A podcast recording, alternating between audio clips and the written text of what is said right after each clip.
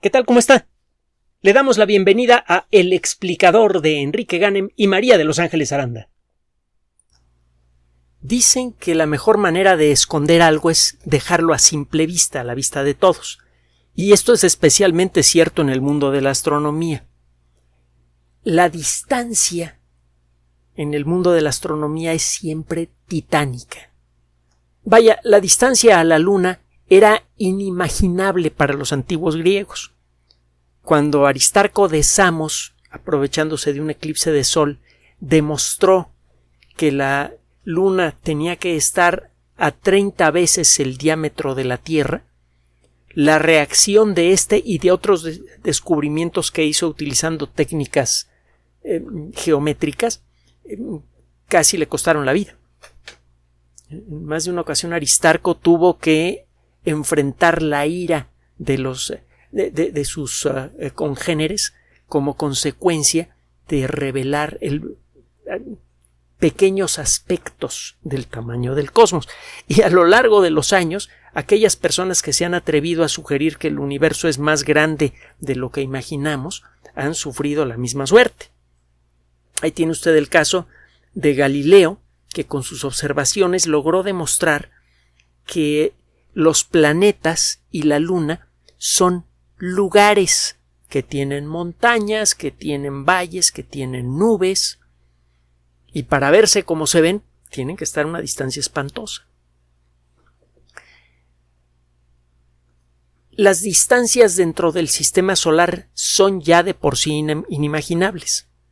La distancia entre la Tierra y el Sol es tan espantosa que un jet comercial a toda velocidad que viaja en línea recta tarda entre 17 y 18 años en llegar al, Sol.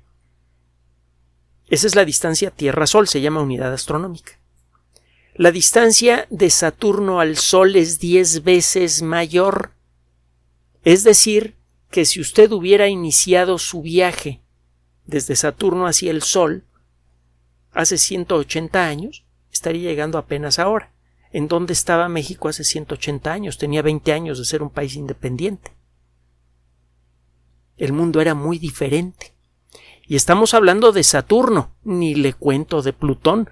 Plutón está cuatro veces más lejos del Sol que Saturno, y Plutón está en el límite de la parte interna del sistema solar.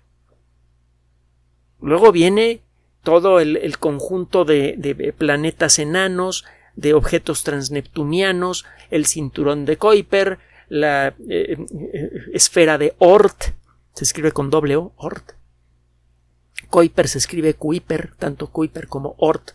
Fueron astrónomos de ancestría holandesa que hicieron un trabajo muy importante en el mundo de la astronomía. Y por cierto, eh, Kuiper murió en Acapulco, en un congreso. el sistema solar es espantosamente enorme y es nada en relación a la distancia que hay entre las estrellas. Y de allí nos seguimos. Nuestra galaxia es un remolino que tiene quizá unas 400 mil millones de estrellas. La distancia entre cada una de ellas es centenares de miles de veces mayor que las distancias típicas adentro del sistema solar. El tamaño de la galaxia es absolutamente inimaginable.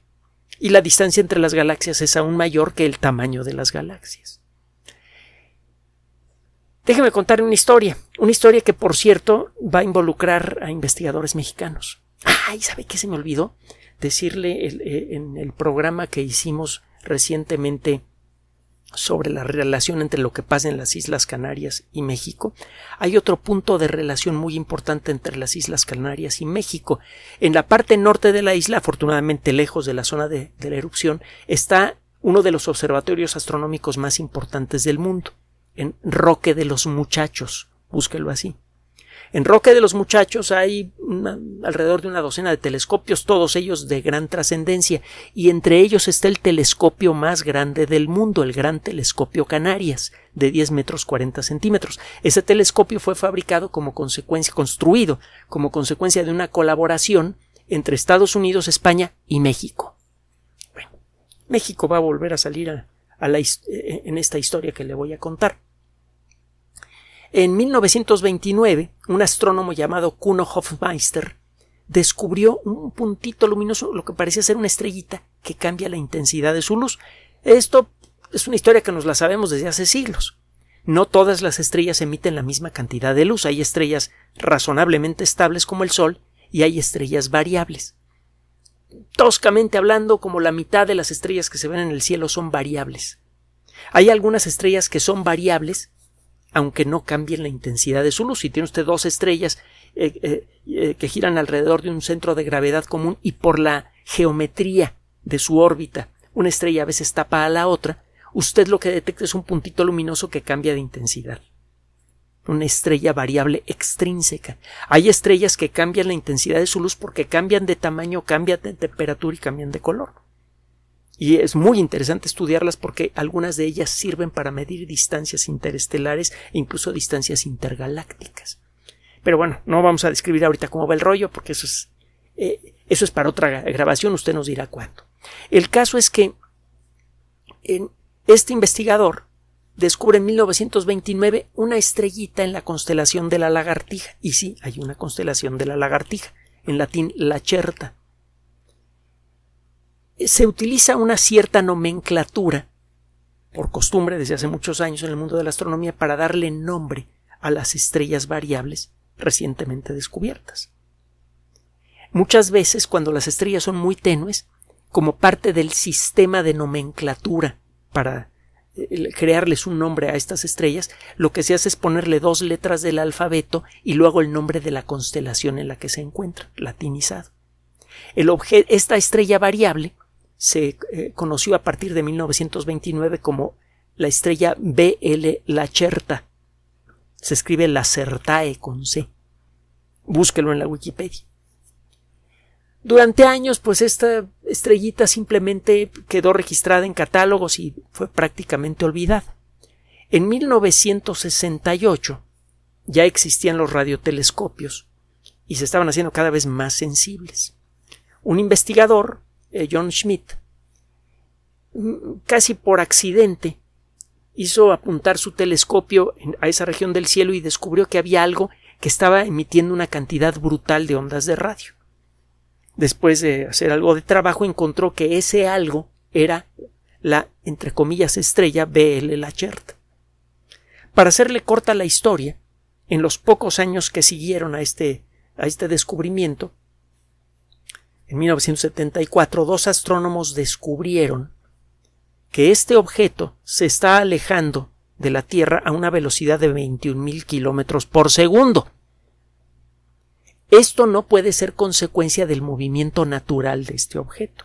Tiene que ser consecuencia del proceso de expansión del universo. Y eso significa, esto luego fue confirmado con otras observaciones, que BL la cherta no puede ser una estrella. Tiene que ser una galaxia completa que está a una distancia enorme, quizá de unos 900 millones de años luz de distancia de la Tierra. Y para verse así, debe emitir una cantidad de luz tremenda. Se puede ver con un telescopio de aficionado. A simple vista no, pero sí con un telescopio de aficionado, claro está, lo único que ve usted es un puntito y si lo ve a lo largo de, de horas o días verá que cambia la intensidad de su luz. Para eso necesita algún aparatito que mida con precisión la intensidad de la luz. Pero el caso es que se puede ver con un telescopio de juguete casi. Para que se pueda ver con un telescopio de aficionado, esta cosa debe estar arrojando una cantidad brutal de energía. Y con el paso de los años, y con nuevos telescopios, algunos de ellos terrestres y otros en el espacio, hemos encontrado que esta cosa, este monstruo, no solamente está emitiendo un torrente de luz visible enorme, sino que también está emitiendo un montón de rayos X y de rayos gamma. Esto es lo que es verdaderamente sobrecogedor. Verá usted los rayos gamma son la forma de luz de más alta energía conocida para la ciencia. Se necesita una cantidad de energía enorme para producir un poco de rayos gamma. Los seres humanos hemos producido cantidades más o menos importantes de rayos gamma por una fracción muy pequeña de un segundo cuando hacemos detonar un arma nuclear. Es lo que se necesita para producir rayos gamma en grandes cantidades.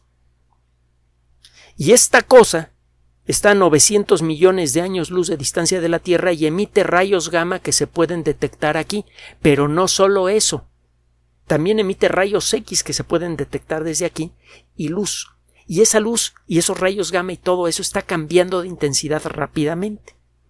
En otra ocasión se lo justifico, pero para que un objeto pueda cambiar de intensidad de luz muy rápidamente, eso significa que el objeto tiene que ser muy pequeño.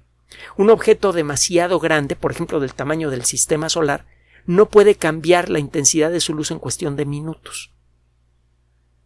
Esto tiene que ver con la velocidad de la luz. Otro día le platico cómo va el rollo, porque también es interesante. El caso es que este objeto está variando la intensidad de su luz muy rápidamente, cuestión a veces de horas o minutos.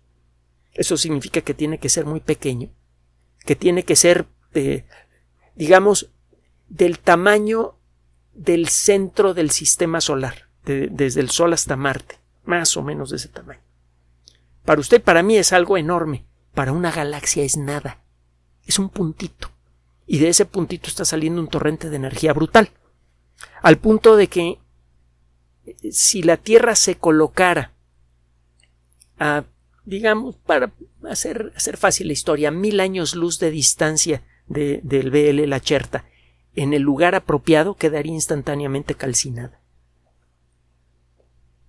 Le iría mejor a la Tierra estar cerca de la explosión de una supernova, que es una estrella que cuando explota emite más o menos 600 millones de veces la, la intensidad de la luz de nuestro Sol.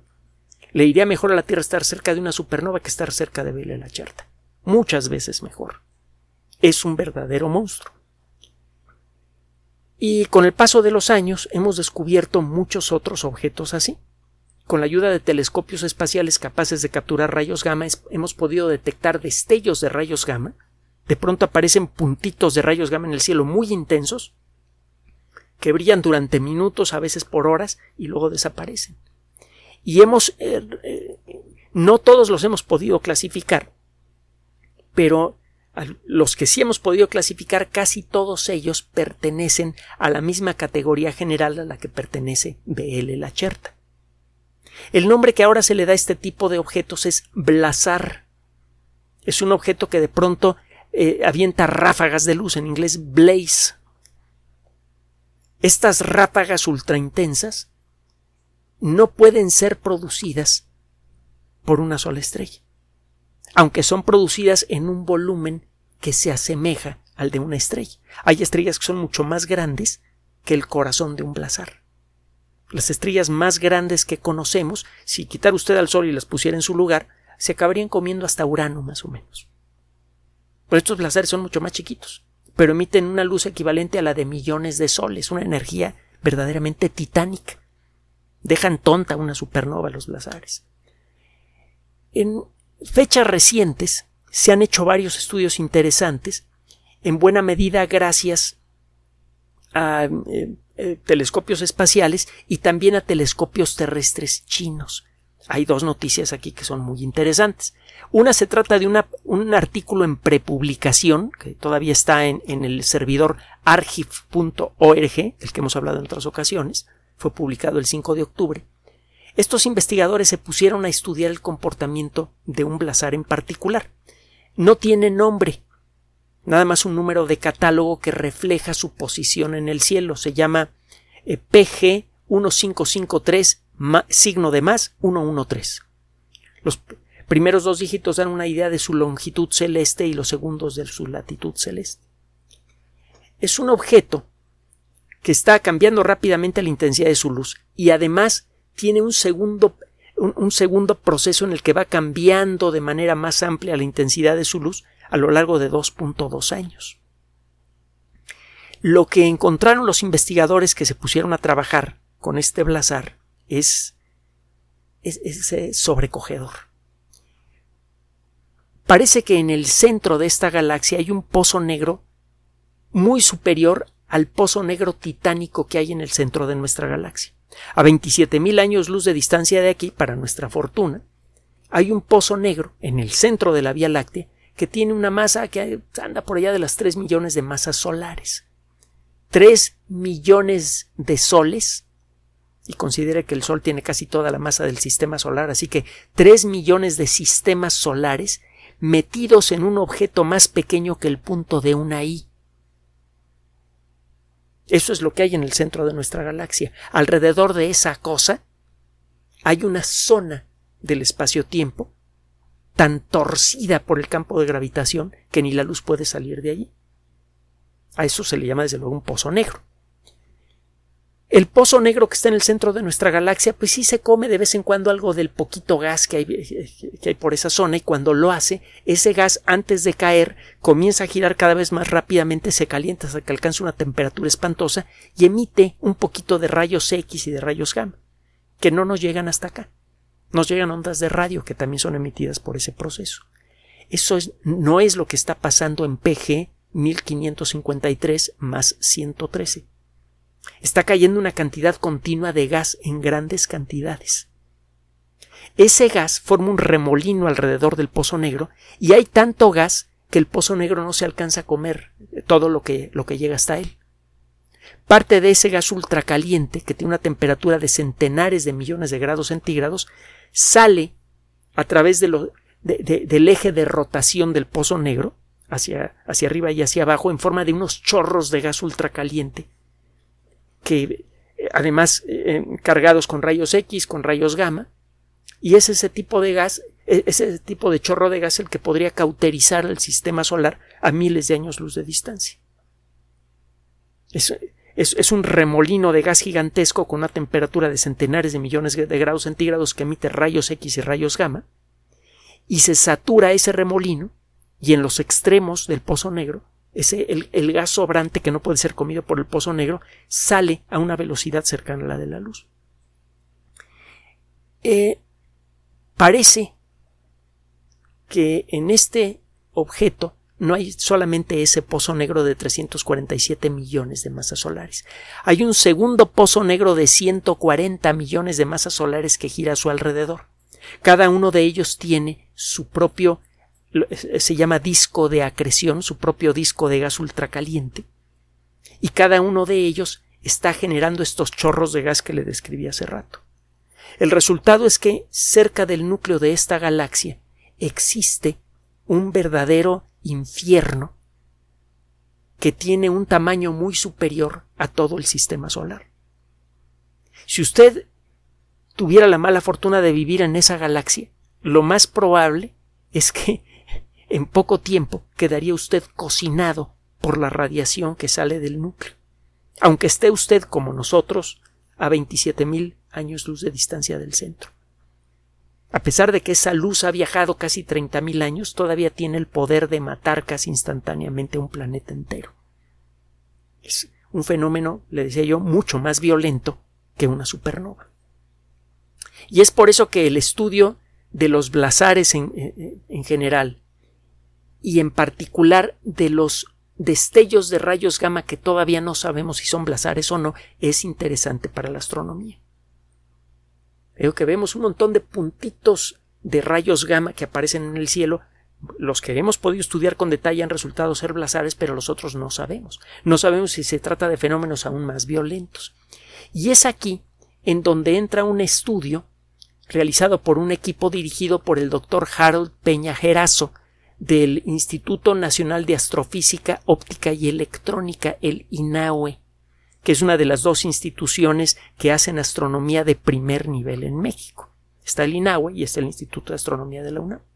Bueno, el doctor eh, Peña, junto con sus ah, eh, colegas, analizaron centenares de espectros obtenidos por un telescopio avanzado que se encuentra en la estación Xiongling en China es el Large Sky Area Multi-Object Fabre Spectroscopic Telescope. Todo un nombre. Es un telescopio espectroscópico. Cuando usted hace pasar la luz, sea visible o no, de un objeto por algo que funcione como un prisma, del otro lado sale algo parecido a un arco iris. Y en ese arco iris a veces encuentra usted algo que parece un código de barras. Ese código de barras le da una idea de los átomos y moléculas que se encuentran en el objeto que emitió esa luz o que están cerca del objeto que emitió esa luz. Usted puede, al analizar este espectro, este, este arco iris, que tiene un código de barra superpuesto, usted puede saber cuáles son las condiciones físicas y químicas que hay en el objeto que emitió esa luz. Sin tocar una estrella usted puede saber de qué está hecha. Parece magia, pero es una magia que tenemos con nosotros desde finales del siglo XVIII. Eh, bueno, los espectroscopios de tipo Fabre son especialmente buenos porque pueden hacer espectros muy detallados, incluso de objetos muy tenues. Otro día platicamos de eso. Y este telescopio mm, puede obtener espectros de muchos objetos al mismo tiempo. Por eso se llama Large Sky, Area, es decir, telescopio. Es un telescopio capaz de observar al mismo tiempo un área del cielo muy grande y puede observar muchos objetos al mismo tiempo, de ahí el nombre completo, Large Scale Area Multi-Object Fabre Spectroscopic Telescope. Bueno, utilizando el LAMOST, que son las siglas de este telescopio, telescopio chino, ha sido posible estudiar a muchos, a muchos objetos que emiten destellos de rayos gamma y que no se sabe qué son. Y lo que pudo establecer el equipo de investigación del doctor Peña es que efectivamente se trata de blazares, se trata de objetos parecidos a BL Lacherta. Y esto significa que los blazares en su momento muy probablemente fueron un componente fundamental del universo cuando el universo era más joven. Aparentemente, las primeras galaxias que se formaron unos 600, 700 millones de años después de la, del Big Bang eran pequeñitas. Empezaron a chocar entre ellas para formar galaxias más grandes. Había exceso de gas en el universo cuando era joven, mucho de ese gas servía para formar estrellas. En el centro de estas galaxias las condiciones gravitatorias favorecieron la creación de pozos negros que comenzaron a comerse a ese gas, y al hacerlo comenzaron a emitir una cantidad de luz tremenda. A lo largo de la historia reciente de la astronomía del siglo XX eh, para acá, fueron descubiertos muchos objetos luminosos cuyo espectro era difícil de interpretar. Están los cuasares, están eh, las eh, galaxias de Seifert, están las galaxias N. A lo largo de, estas breves décadas aparecieron varios objetos extraños y todos compartían las mismas características. Una luminosidad muy intensa, la capacidad para cambiar la intensidad de su luz con rapidez y un espectro que sugería que estos objetos están muy lejos. Aparentemente las primeras galaxias grandes tuvieron núcleos muy activos, como los de BL Lacherta, y allí vivían verdaderos titanes celestes capaces de comerse a sistemas solares enteros de una dentellada. Y al hacerlo emitían destellos especialmente intensos de rayos gamma y de rayos X. Y esos destellos todavía los podemos ver aquí, desde la Tierra. ¿Quién lo diría? Con un telescopio de aficionado, usted puede ver a uno de estos objetos y si no tiene el apoyo de la ciencia moderna, no lo podría interpretar correctamente. Uno de los monstruos celestes más imponentes y dramáticos conocidos para la ciencia, que resultaría invisible a pesar de tenerlo en el campo del telescopio. Efectivamente, en el mundo de la astronomía, la mejor manera de esconder algo, incluso a un titán, es poniéndolo a la vista de todos. Gracias por su atención. Además de nuestro sitio electrónico www.alexplicador.net, por sugerencia suya tenemos abierto un espacio en Patreon, el explicador Enrique Ganem, y en PayPal, el por los que gracias a su apoyo sostenemos este espacio. Puede usted descargar gratuitamente estos audios en formato MP3 en Spotify y en iTunes como El Explicador sitio oficial y en SoundCloud como El Explicador y con formato de video en YouTube en El Explicador sitio oficial. Recuerde nuestras redes sociales de siempre, Twitter Enrique-Ganem y en Facebook Enrique Ganem sitio oficial, El Explicador y los grupos que usted ya conoce. Finalmente, el explicador siempre somos María de Los Ángeles Aranda y Enrique Ganem. Gracias.